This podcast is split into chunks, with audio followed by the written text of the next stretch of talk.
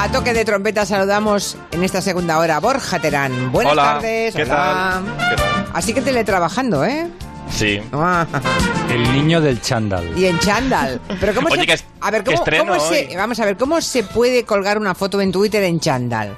Pero es que lo estreno y como ya no voy a la radio y no tengo sitios donde estrenarlo, pues lo he dicho, lo estreno. Vete a un polígono, vete a un polígono y lo estrenas, pero aquí en la radio, hombre, por favor.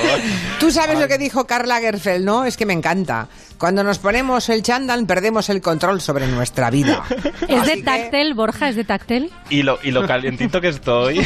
Es de esos que tienen un poquito de brillante, esa fibra así brillantita que se Ochentera. engancha. Sí, ¿no? Bueno, ¿tiene rayas en los laterales? No, veo más felpa que, que brillante. Está muy bien para los polígonos para iluminar. Cuando vuelva al polígono ya me verán bien por Sobre todo, tiene puño en, en el tobillo. Esos son, Ay. esos son Mm. los que tienen puño en el tobillo. ¡Buah! Eso es sexy, lo demás son historias. Aquí seguimos en la mesa de redacción. Hemos incorporado a Borja Terán y un poco más tarde incorporaremos a Manu Marlasca y a Luis Rendueles. Borja, que viene a hablarnos de la tele, de la tele que odiamos, por eso la vemos y por eso conseguimos que esos programas de mierda, con perdón, sean líderes. ¿eh? Porque en resumen es eso de lo que viene a hablarnos. Y él nos Sí. pregunta cuál es nuestro placer culpable. O sea, programas que sabemos que son basura, pero que aún así vemos porque nos entretiene, porque desconectamos, porque nos aprisionan, porque nos tientan, por lo que sea, por el morbo, por lo que sea. Y pedíamos que los oyentes llamaran al 638-442-081 y nos contaran cuáles son sus, sus espacios de televisión culpables, ¿no? Sus placeres culpables televisivos. Pero también pueden ustedes, además de participar así, pueden votar en la encuesta esta que hace Borja Terán todos Sí. los martes para comprobar nuestros conocimientos televisivos. Esta cosa que llamamos el virus de la tele. El virus Y de la hoy- tele. Hoy traigo una pregunta y quiero saber si la gente lo recuerda o no, porque es muy curioso, ¿eh? A ver. Atención. ¿A qué rostro televisivo metió Jordi Hurtado en la fontana de Trevi para que cogiera 100 monedas del fondo del agua? ¿Qué dices? ¿Jordi Hurtado? ¿Hurtado? Jordi, el mismísimo Jordi Hurtado. Metió Se fue a, Roma. alguien, se fue a Roma, metió a alguien en la fontana de Trevi para que recogiera 100 monedas del fondo. Sí. No recuerdo nada, pero nada. ¿Cómo no lo vas a recordar? Espérate. Ah. Hay tres opciones. Vale. Una, Rafael Acarrá. ¿Sí? Dos, Emilio Aragón. ¿Sí? Tres, No, lo digas, Julia no lo No. digas, no lo digas. Julia, Julia Otero. ¡No! Vamos a ver, Borja. Bueno, ¿a quién se llevó Hurtado, Jordi Hurtado, mi amigo Jordi Hurtado, a la fontana del Trevi para que se metiera eh, allí en la fontana y, ¿Y se cogiera metió? 100 monedas del fondo? Emilio Aragón, Rafael Acarra o yo. Como tú misma. Igual no te acuerdas, Julia. No, a mí, a mí me han hecho cosas peores, pero esa... Bueno, no, no digo nada, yo no digo nada, igual no me acuerdo. Muy bien.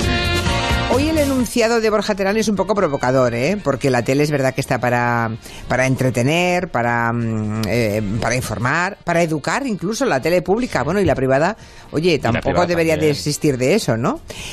Pero claro, tú vienes aquí y nos dices que hay tele que es para odiar. Sí, esto es un término que llaman los americanos hate, hate watcher. Fíjate, siempre yo me pongo Ya. retos de idiomas, ¿sabes? Hate watcher. O sea, que sería el, el telespectador que Que odia. Ya. O sea, triunfos... Odiador. Mm.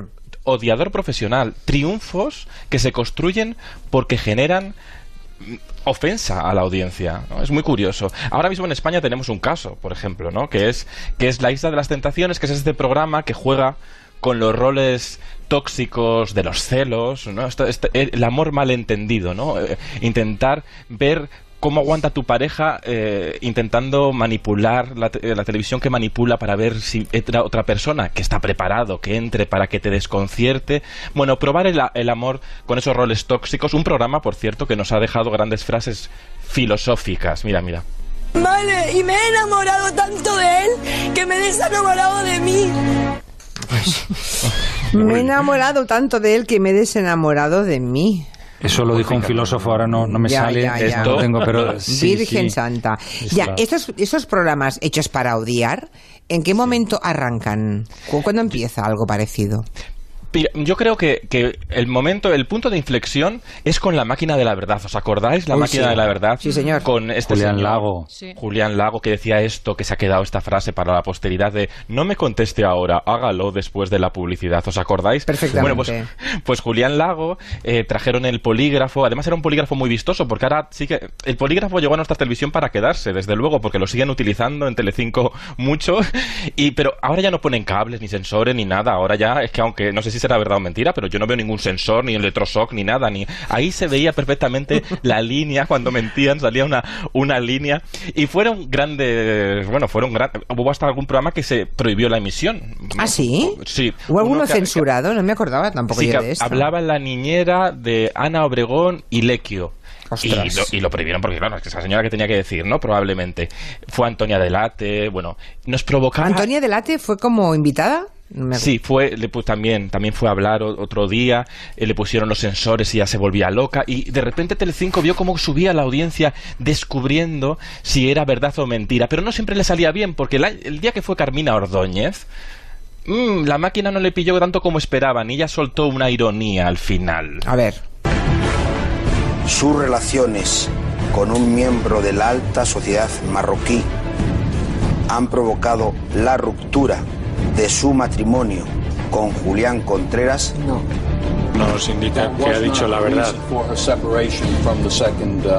Ese no ha sido el motivo de la ruptura de su matrimonio con Julián Contreras, su segundo marido.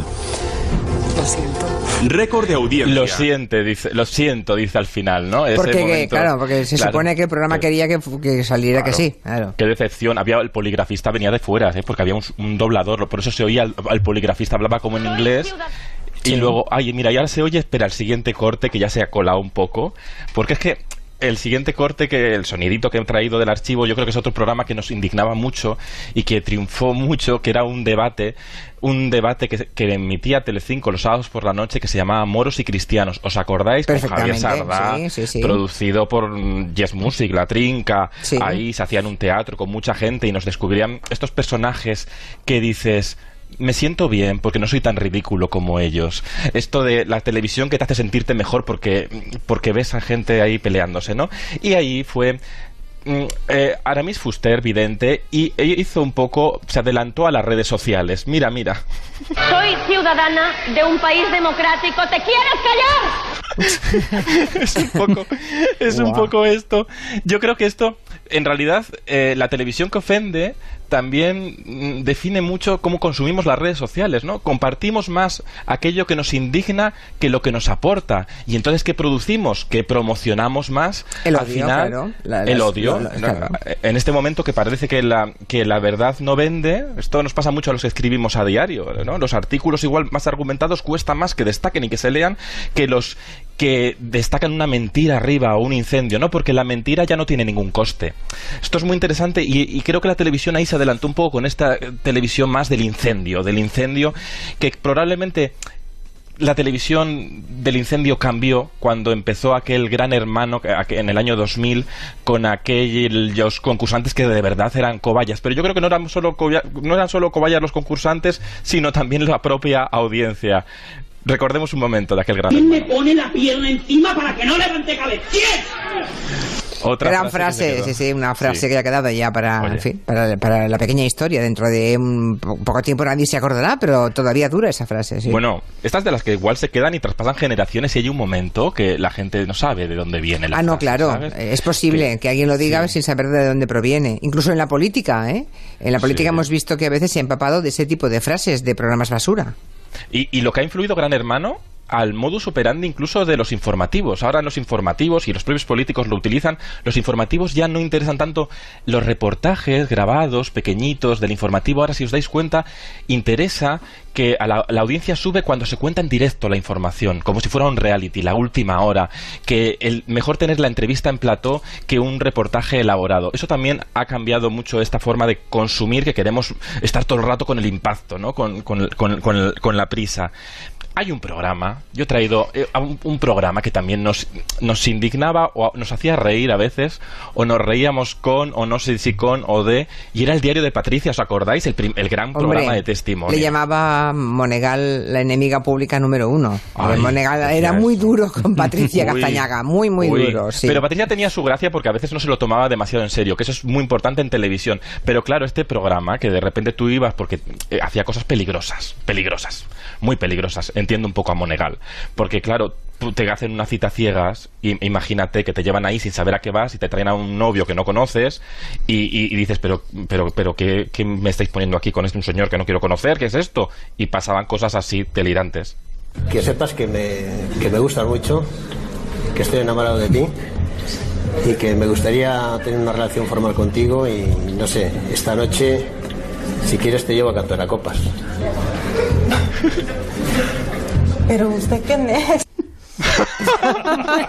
La cara, la cara de la mujer, es, eso es un GIF, ¿eh? porque ya te lo encuentras en redes sociales, es Claro. un GIF, pero ¿usted quién es? Es buenísimo, claro. Mirando ese hombre, por favor. Pero yo creo que ella se hizo un poco la despistada cuando le dije, te llevo, te lo dijo, te llevo esta noche a cantar a copas. A ver qué propuesta es esa, señora, por señor, por favor, que, que- que- que romanticismo, no, no, no, no, no, no, no. Y luego tenemos también otro punto de inflexión que son los jurados no de buen rollito, Ay, sí. sino convertidos en auténticos protagonistas. Sí, eso es otro, porque hay un momento que sucede con Risto Mejide, viejo conocido de este programa, por cierto. Risto Mejide en el año 2006 de repente aparece en Operación Triunfo y dio la vuelta. Y eso, eso se ha quedado para siempre, yo Sí, creo, porque ahora curioso, sí. interesa, interesa más ver lo que dicen los jurados en los programas de entretenimiento que lo que dice, eh, lo que hace el cantante.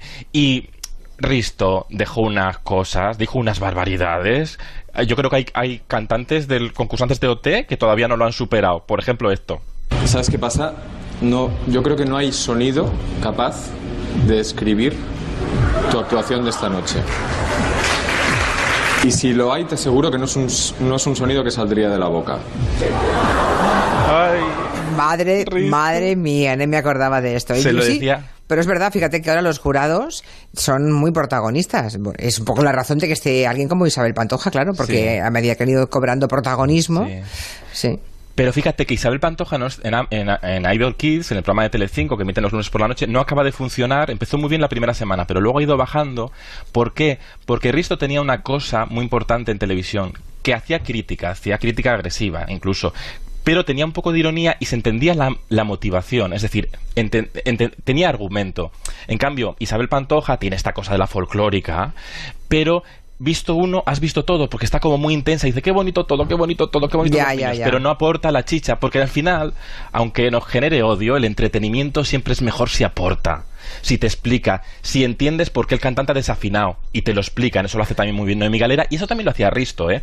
con su mirada de publicista, porque al final lo que hacía, una cosa que es muy difícil en televisión y en radio, es súper complicado de repente hacer un eslogan divertido según, eh, con una actuación que acabas de ver, ¿no? Concreto. Y él lo hacía muy bien, aunque nos despertaba mucho odio y por eso cuando salía al ruedo subía la audiencia. A ver si los oyentes nos llaman y nos cuentan cuál es su Eso. placer culpable en televisión. Aquí, por ejemplo, en Twitter nos dice Jorge que él se enganchó a un espacio, eh, debe ser en Gran Bretaña, y por lo que veo en, en la imagen, no le puedo dar al play, obviamente, pero por lo que veo en la foto fija, debe ser un espacio del domingo por la tarde que la gente come hasta reventar. O sea, gana el que come Ay, más. ¿Cómo se Crónicas llama? carnívoras, puede ser. No lo sé. Puedes- sí, crónicas carnívoras. Luego están todos los cuerpos embrazosos y todo esto, que son de operaciones, que es una cosa muy desagradable y que también funciona mucho en Bueno, Estados Unidos. Los realities en el Reino Unido, sí, sí. Sí. se- eh, tú ensucia que yo limpio, que se junta una Sí. persona que, que tiene un, eh, bueno, pues una obsesión por la limpieza con una persona que Guarra. tiene diógenes directamente. Y entonces van uno a casa del otro. Bueno, una, una cosa... Dice Santi Fernández que lo que decía Encarna, eh, Encarna Sánchez, deduzco, ¿eh? era oyente cabreado, oyente fiel. Mm. Bueno, yo ahí no estoy de acuerdo. Es lo que dice este oyente.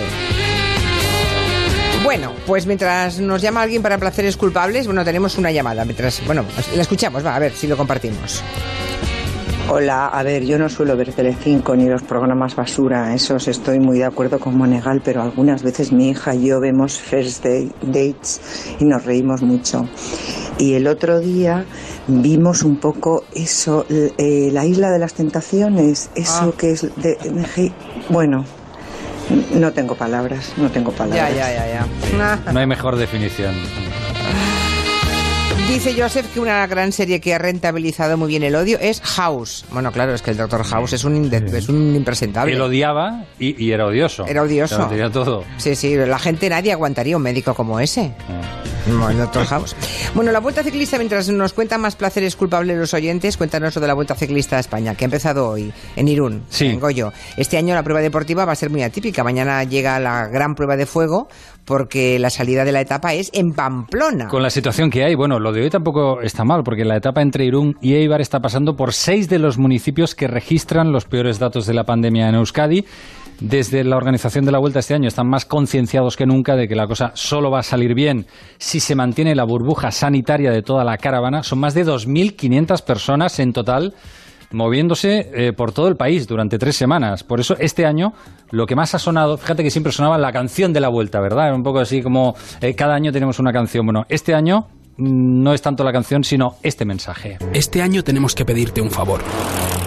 Un favor que no hubiéramos querido tener que pedirte nunca. Este año tenemos que pedirte que no vengas a vernos. Si de verdad te gusta el ciclismo, no podremos vernos en los puertos de montaña, ni en la salida, ni en la meta, tampoco en la carretera.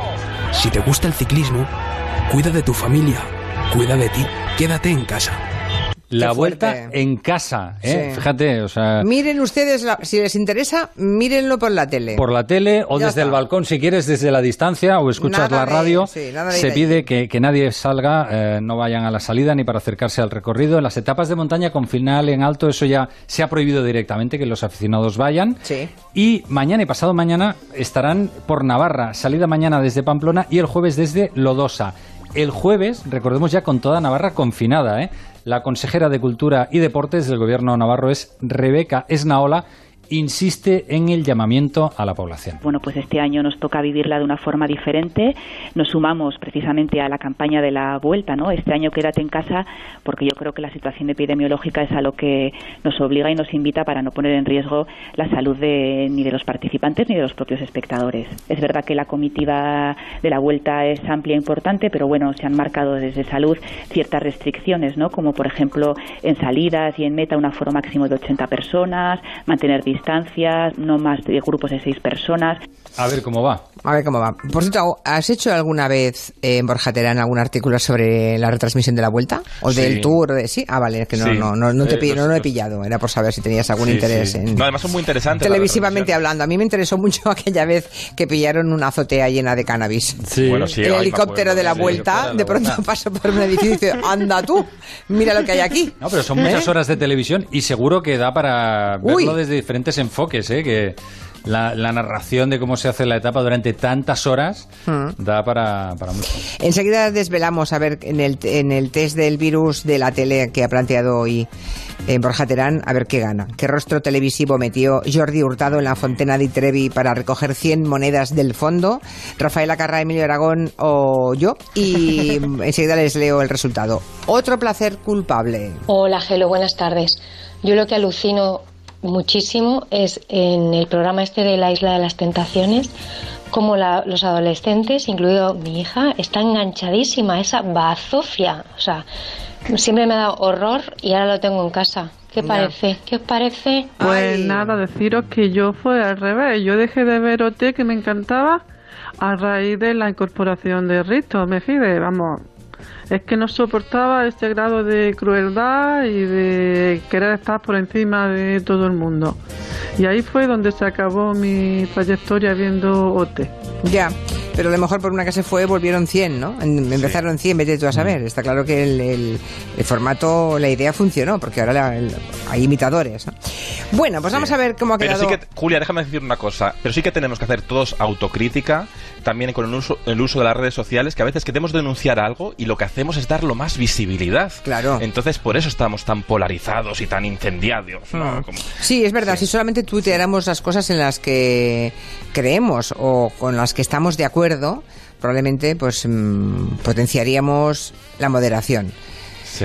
Y no lo hacemos, tienes toda la razón. O sea que nadie puede levantar la mano y dar lecciones a los demás. ¿eh? Todos caemos, porque Sí. consumimos las redes sociales de una, a una, y la televisión también muy rápido. Entonces no nos paramos a pensar. Bueno, mientras siguen votando, una última cosa que les contamos, la historia de un niño que ha hecho viral la oferta del ayuntamiento para explotar el bar de su pueblo, Anne. En Vallanca, un pueblo de la Sierra Grosa, en Valencia, con 130 habitantes, el ayuntamiento acaba de sacar a concurso la explotación de un pequeño alojamiento rural que tiene además un bar y un alquiler de bicicletas, porque el señor que lo lleva ya no quiere continuar. Así que el jueves pasado abrieron el plazo para presentar solicitudes y hay un niño en ese pueblo que se llama John, tiene 11 años, acaba de llegar a vivir allí y tiene muchas ganas de que su pueblo se anime. Así que el domingo grabó este vídeo de manera espontánea para echar una mano al ayuntamiento con la convocatoria. Y pues mola bastante porque tiene esta terraza con seis mesas. Después por dentro está súper lleno de gente, pero se lleva bastante bien.